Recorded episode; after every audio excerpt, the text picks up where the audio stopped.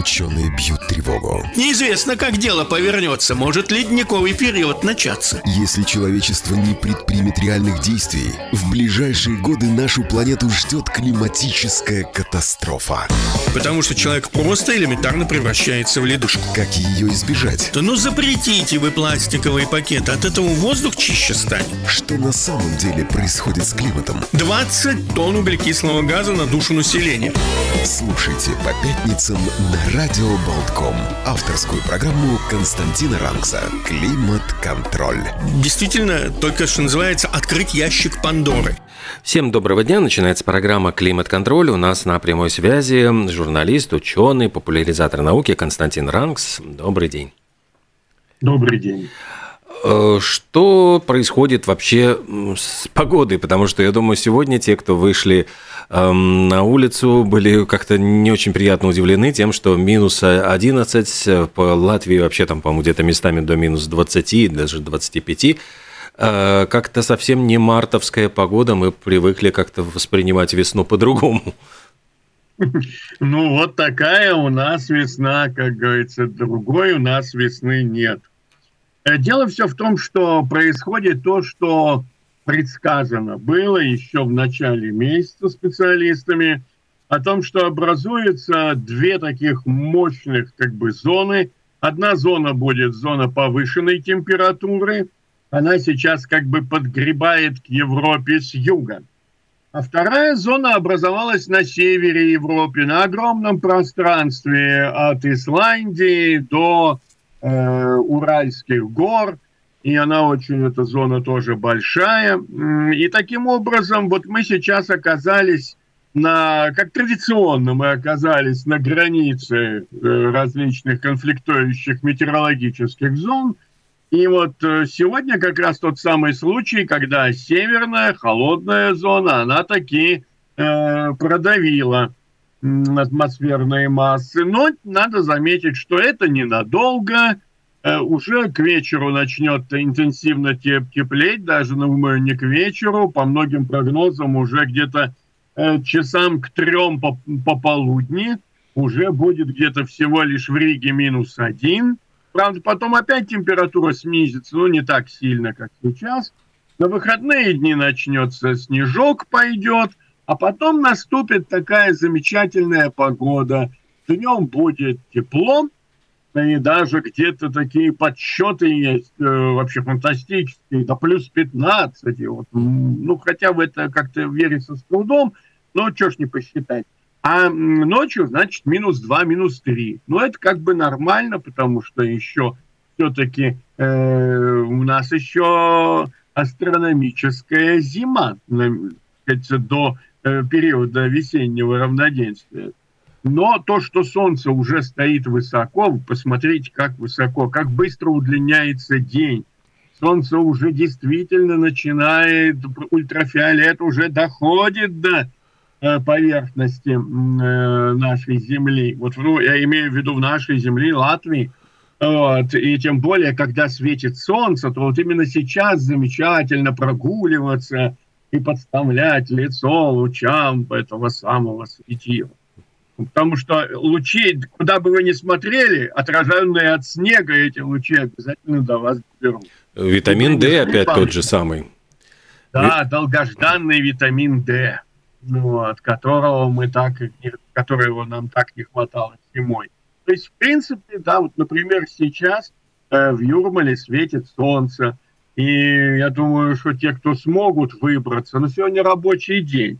Ну вот. Но на следующей неделе не стоит манкировать прогулками вот, и подставлять, как говорится, свою кожу солнцу. Это очень полезно. Будет ли облачная погода или солнце будет действительно выглядывать? Вот сейчас э, в период смены влияния, потому что почему будет еще солнце, будет теплее? Потому что все-таки европейская зона повышенных, экстремально повышенных температур, она э, так своим краем северо-восточным дойдет и до нас. Но это будет опять-таки, напомню, через два дня. Два дня у нас будет суббота-воскресенье. Скорее всего, это будет э, снежок идти. Почему? Ну, смена погоды, конечно.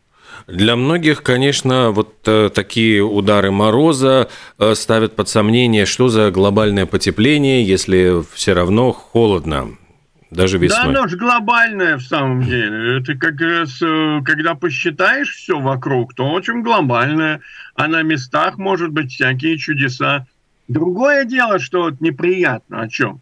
То, что если действительно вот это резкое потепление прорвется Э, и зайдет э, на восток, как минимум до Валдайской возвышенности, да, вот, то в этом случае там начнется мощное интенсивное таяние э, снега.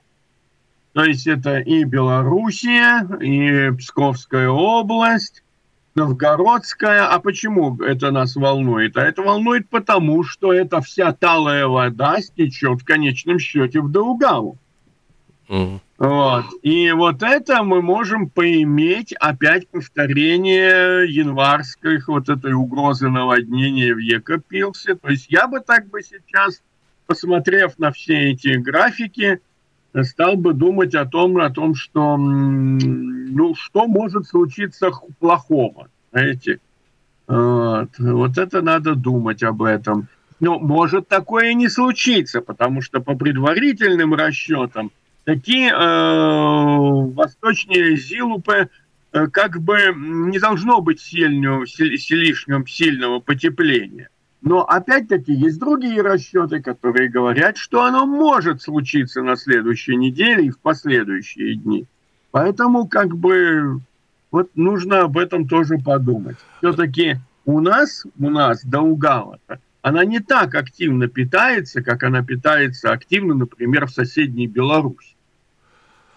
А, у нас ситуация ведь э, еще действительно, э, насколько эта ситуация вот с возможными разливами э, рек и угрозами наводнения может стать ну, такой постоянной головной болью, и нужно ли уже сейчас задумываться над тем, что в результате вот глобального потепления уровень мирового океана повышается, и Рига, как все-таки стоящая прямо вот на воде, она тоже оказывается в зоне ну, такой угрозы.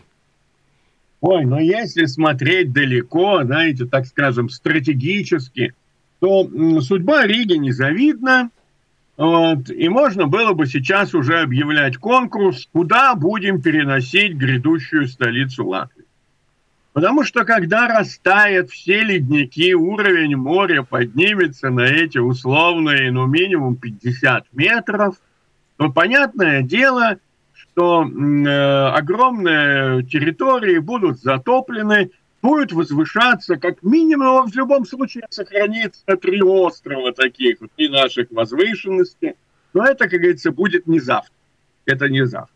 Но то, что сейчас вот мы можем иметь уже реально, как отмечено, да, вот такие вот залпы, когда у нас то зима, а потом которая зима зимой зима зимой сменяется весной неожиданной, как было в январе. А потом у нас опять зима, а потом у нас не пойми что, вот такие вот скачки. Вот, например, это очень серьезная вещь, и об этом, конечно, нужно думать, и, так скажем, э, уже сейчас прикидывать, а, допустим, повторится ситуация через год, вот, следующей зимой, как выдержат ли дамбы, дамбы Якопилс? Вот выдержит или нет? Вот, вот очень бы хотелось бы узнать, в каком они состоянии. А для этого нужно взять, пригласить специалистов, пригнать специальную технику, обследовать эти дамбы, прикинуть, где возможны какие-то, э, так скажем, прорывы, вот, разработать естественные мероприятия для этих целей. Ну, условно говоря, мешки заранее нужно засыпать песком вот, и заготовить, чтобы их не засыпать, а потом отвозить а чтобы их сразу, э, как говорится, на поддоне и давайте месту прорыва. Вот, э, ну, даже вот такие вот вещи. Но ведь... То есть нужно исходить из того, что э, неприятности могут быть. Но ведь всегда это большая головная боль, потому что если этих неприятностей не случается, э, тогда власти оказываются под ударом критики, куда вы растратили вот э, деньги, силы, там средства, все равно же этого не случилось, а вот зря мы там и готовили эти мешки, зря мы беспокоили уважаемых людей, чтобы они там обследовали дамбы Екопилса. Э, ну вот вся, вот как вот сбалансировать вот это подготовку к, подготовку к потому что когда внезапно Олег, случается... А кто сказал, что быть во власти должно быть легко и приятно? Вот вопрос такой. Вот может быть, если действительно быть во власти тяжело и сложно, то может быть там будет меньше э, случайных людей. И в данном случае я не говорю про мораль. Вот, я вообще далек от этого. Э, я э, хотел бы сказать о профессионализме. Ведь умение управлять э, ситуации, особенно в условиях кризисной, которая быстрая, это умение. Есть люди, которые, знаете, э, чуть что случится, у них э, голова идет кругом. Нет, они могут быть прекрасные поэты, чудесные артисты, замечательные врачи, что угодно.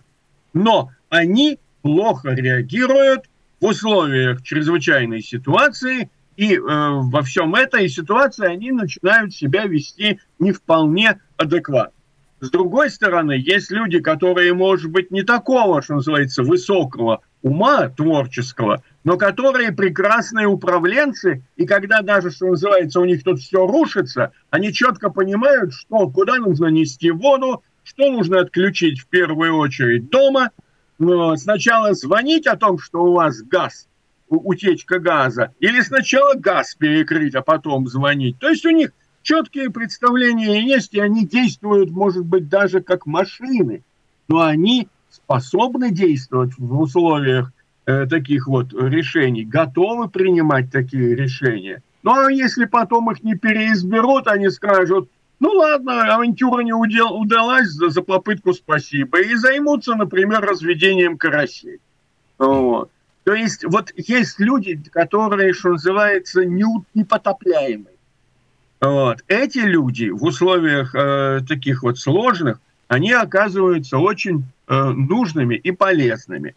Вполне вот ведь не случайно, например, вот мне приходилось общаться там с одним французским э, человеком, который сказал о том, что а вот у нас есть высшая школа администрации. Вот именно слово администрация, ну, как бы в нашей беседе очень понравилось. Э, это было давно, там детали не помню, но суть была следующая. Администрировать, управлять вот э, различными учреждениями, да, это тоже наука, которая нужно учиться и к которой далеко не все подходят. То есть я могу, э, понимаете, одно дело быть депутатом, когда ты уговорил людей проголосовать за тебя, что ведь что такое депутат? Я буду представлять ваши интересы. Вот по идее mm-hmm. так, ваши mm-hmm. интересы избирательные, не свои собственные. Да? Ну, вот. вот я буду предла- исполнять ваши интересы. Какой я, никакой, но я буду просто голосовать, я буду встречаться с избирателями, избиратели будут говорить, нафиг нас не, не, не, не интересно нам эта дамба, нам интересно, чтобы у нас были, грубо говоря, хорошие дороги, золотайте дыры, тогда мы сами быстро уедем. Ну, к примеру. Угу, да? Да. Вот, это все условно. Но дело все в том, что тогда он и будет голосовать о том, что не нужны нам всякие дамбы. Вот. А когда э, уже, как говорится, э, принято вот этими э, о представительными органами власти, то есть э, власти как бы законодательной, приняты какие-то решения, то исполнительная власть, она не должна дергаться от того, что там, э, как говорится, какие там есть нюансы и какая партия какую законопроект пропихнула. Вот это очень опасная штука. Э, исполнительные органы власти, например, э, мэр города, это должен быть человек именно, который действует в интересах дела на данный момент, несмотря на то, что там будет дальше. Вот он должен действовать именно сейчас. Это очень серьезная проблема, очень серьезный вопрос подготовки людей. Потому вот. что я, я просто mm-hmm. хотел сказать, что в принципе вот э, буквально недавно пересматривая «Карнавальную ночь», и там вот Огурцов, как типичный такой вот представитель советского управленческого аппарата, ведь были люди на самом деле очень ну, воспитанные, э, безинициативные, то есть они страшно боялись проявлять какую-то инициативу, они все время смотрели, что там сверху им спустят, и вот это э, страшное, ну как бы какое-то, ну вот психологическое политическая матрица, она ведь до сих пор существует, когда в управлении оказываются люди, например, просто лояльные кому-то, кого ну, вот, э, партия продвигает своих людей. То есть там не важно, какими качествами обладает человек, главное, что он лоялен, он свой, значит, он должен быть у власти. У нас, кстати, ну да, да то есть я... пока все хорошо, любой годится, да. Вот. А когда жареный петух клюнет, вот а тогда... А когда жареный петух, то вдруг неожиданно нам нужен человек, знаете, такой, э, который все соображает, вот, который принимает быстрое решение. У нас вот быстрое решение, есть звонок. Здравствуйте, пожалуйста, вы в эфире. Э, доброе утро. Доброе. Э, хотелось бы знать ваше мнение. Не прошла, ну, не прошла эта инициатива Э, что как, э, как э, что может решать вообще депутат, у которого только среднее образование, которое там и тоже может кое-как закончил или не закончил. Да, вот толк от таких депутатов. Потому что, ну, чтобы все-таки решать, ну, какие-то какие-то знания должны быть. Спасибо. Спасибо. Я прошу прощения, но депутатом он стал благодаря своим избирателям не его назначили в депутаты, да, вот, и не в лотерею он не выиграл свой депутатский мандат, а э, он просто-напросто, его партия, они э, уговорили общество за себя голосовать. Уговорили, вот, пожалуйста, вот, э, получите соответствующего депутата. Тут можно спорить о том, какая лучше система вот как мажоритарная, либо пропорциональная, как депутатов-то э, выбирать, либо непосредственно за них голосовать, либо за партию, а дальше уже по списку. Это спор идет, что называется, как в вопросе, э, что было первое, курица или яйцо. Есть э, доводы и за, и против. Но в любом случае за депутата голосовали избиратели. Вот это очень важный момент. А у нас же зачастую как? Это очень э, долго этому придется учиться, что ты, когда тебе нужно голосовать, все-таки нужно подумать о том, как этот человек будет действовать. И если он, как, бы он красиво не говорил, какой он не симпатичный, но факт фактом, вот Даша слушательница сказала, а у него там образования нет. Ну так э, он скрывал, что ли, что у него нет образования? Или очень многим образование это как бы не обязательно. Ну вот раз люди считают, что не обязательно, ну вот такого и выбрали. Он-то в данном случае даже не виноват. Вот, вот, вот как ни странно, да. Что его винить-то? Вот. Он такой, какой есть. Э, все могли в свое время заниматься. Знаете, как это говорят? Сколько вот в домовых комитетах, да, ну вот эти вот ну, управления. Ведь это же известнейшая вещь. Объявляют собрание жильцов. Сколько людей туда приходит? Вот у вас постоянно были вот эти вот программы, которые вы вели, э, ведете с, э, э с, Сергеем, да. с Да, с руководством этих жилищных э, товарищей, товарищей. Ну вот смотрите, объявляют, что нужно что-то делать, людей нет. Второй раз это уже большинство от того, кто пришел, а не от того, кто живет, да? Вот. И получается, что всем управляет, э, как говорится, избранная вот это, как говорится, домовая власть. Ну а что? Кто ж мешал прийти, когда висело объявление? Ну да.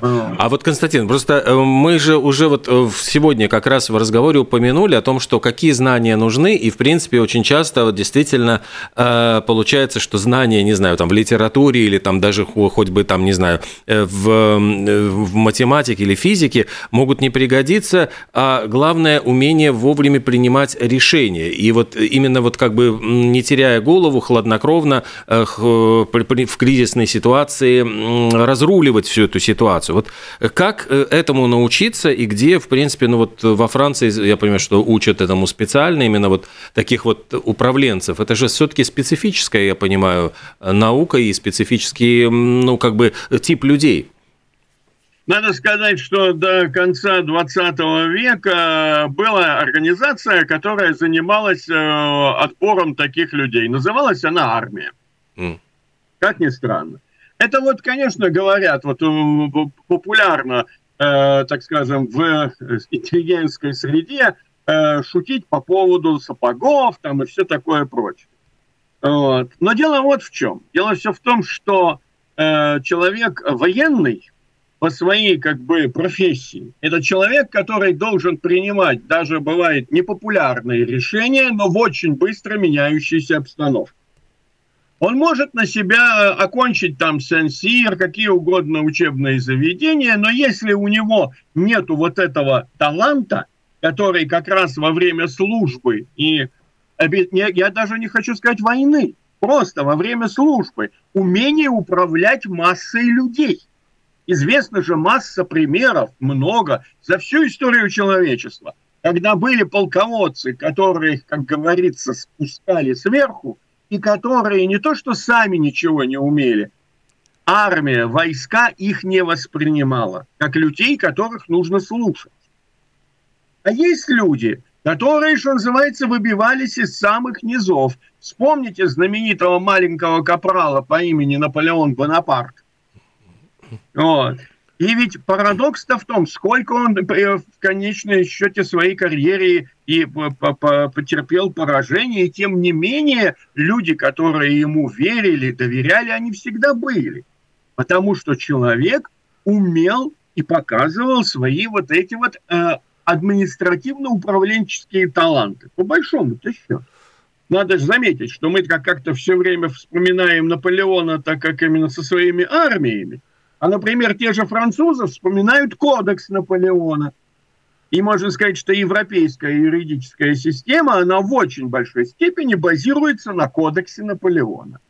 Вот, то есть он был человек, который не только э, ружьями занимался, но и государственным устройством. То есть человек, который имеет определенного рода таланты управления. Вот он вырисовывает. И э, ведь что не важно, чрезвычайные ситуации, наводнения, землетрясения и прочее. Вы посмотрите, куда, кого первого еще бросают власти? Армию. Систему, куда есть люди подготовленные, умеющие подчиняться и отдавать приказы. Это очень важно. Очень важно. Потому что когда нужно что-то делать, вот, нужно не обсуждать вопрос о том, как будем сейчас укладывать мешки в зону прорыва. А нужно подогнать несколько батальонов, выстроить в цепочку, и пусть они быстро-быстро, потому что трактора не подошли, не могут подойти трактора, а солдат по пояс в воду поставить можно и таким образом спасти город. Угу. Вот это очень важный момент, инструмент э, должен быть. Вот, э, конечно, может быть такая ситуация, хотелось бы, чтобы у них всегда были инструменты, а не русские в руках, да, вот. Но как вы это не назовете? Назовете это вы, вот, допустим, есть такие организации, как вот, например, все время хорошие есть, американская ФЭМА, Федеральная администрация по чрезвычайным ситуациям. Она тоже действует на этом же самом принципе. И она тоже позволяет определить, выявить тех людей, которые будут с нами в тот момент, когда случится какое-то несчастье. Вот как у американцев сейчас и э, торнадо очередные не вовремя, вот, и наводнение. Вот. У них постоянно что-то трясет, наводнение, шторма, вот, веселый у них там такой континент, но они к этому уже привыкли, и у них формируются вот эти вот люди, которые в самый такой вот момент готовы что называется, схватить каску и заиметь все со мной. Но вот э, говоря, может быть, опять возвращаясь к недавнему прошлому, с одной стороны, критиковали, я помню, в годы перестройки, то, что, дескать, вот нету специалистов, вот раньше, э, дескать, были вот управленцы, которых перебрасывали с одной сферы на другую, вот сегодня он управляет, там, не знаю, там, заводом, завтра его перебрасывают в какую-то культурную область, а ведь, в принципе, есть ли действительно разница, то есть может ли управленец менять быстро сферу, просто используя одни и те же навыки управления и организации? Мне кажется, что, как всегда, нельзя бросаться в крайности. С одной стороны, нельзя гонять человека. Ведь смотрите, для того, чтобы еще управлять, нужно понимать, что происходит. То есть, например, человек, управленец в условиях э, природных катастроф, все-таки это не человек, который вот как чисто военный, который занимается военными вопросами. Или, например, энергетик. Вот. Проблемы технологические аварии – это не природные аварии. Это про, этот человек должен, во всяком случае, понимать и знать закон Ома.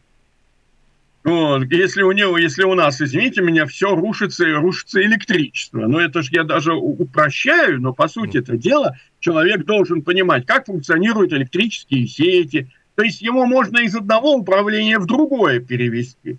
Поднять по должности, спустить и так далее. Но посылать специалиста-электрика бороться с нашествием клещей, например, вот, или с наводнениями, это, мало, это странно. Могут, его можно использовать в одной команде, когда имеется целый ряд проблем. Это понятное дело. Но все-таки э, посылать э, сапожника э, решать вопросы выпечки пирогов, это смешно. Вот. Поэтому мне кажется, что э, чем дальше у нас будет развиваться вот эти вот ситуации с изменениями климата, ученые не перестают бить тревогу. И как вот сейчас вот в Европейском Союзе проходили сейчас совещания о том, что эта тема никуда не делась. Она будет становиться еще более острой. Поэтому, естественно, и нужно говорить, что нам обязательно нужны специалисты, э, которые будут, э, так скажем, обучены решению вопросов, вот таких вот серьезных вопросов, связанных с различными чрезвычайными ситуациями. Поэтому, так говорится, это та, тот случай, о котором нужно думать уже сейчас. Вот. И слава богу, что мы не э, на юге Европы, где сейчас хватаются за голову и думают, а что будет с засухой, если будет засуха, как сильнее, чем в прошлом году, какая будет осень. Слава богу, что нам природа дает, в общем-то, достаточно умеренные испытания. Мы должны этим пользоваться выданным нам временем и готовиться, как говорится, к новым э, вызовам. Константин Дранкс, программа «Климат-контроль». Огромное спасибо и до следующей встречи в следующую пятницу. До свидания. Всего доброго.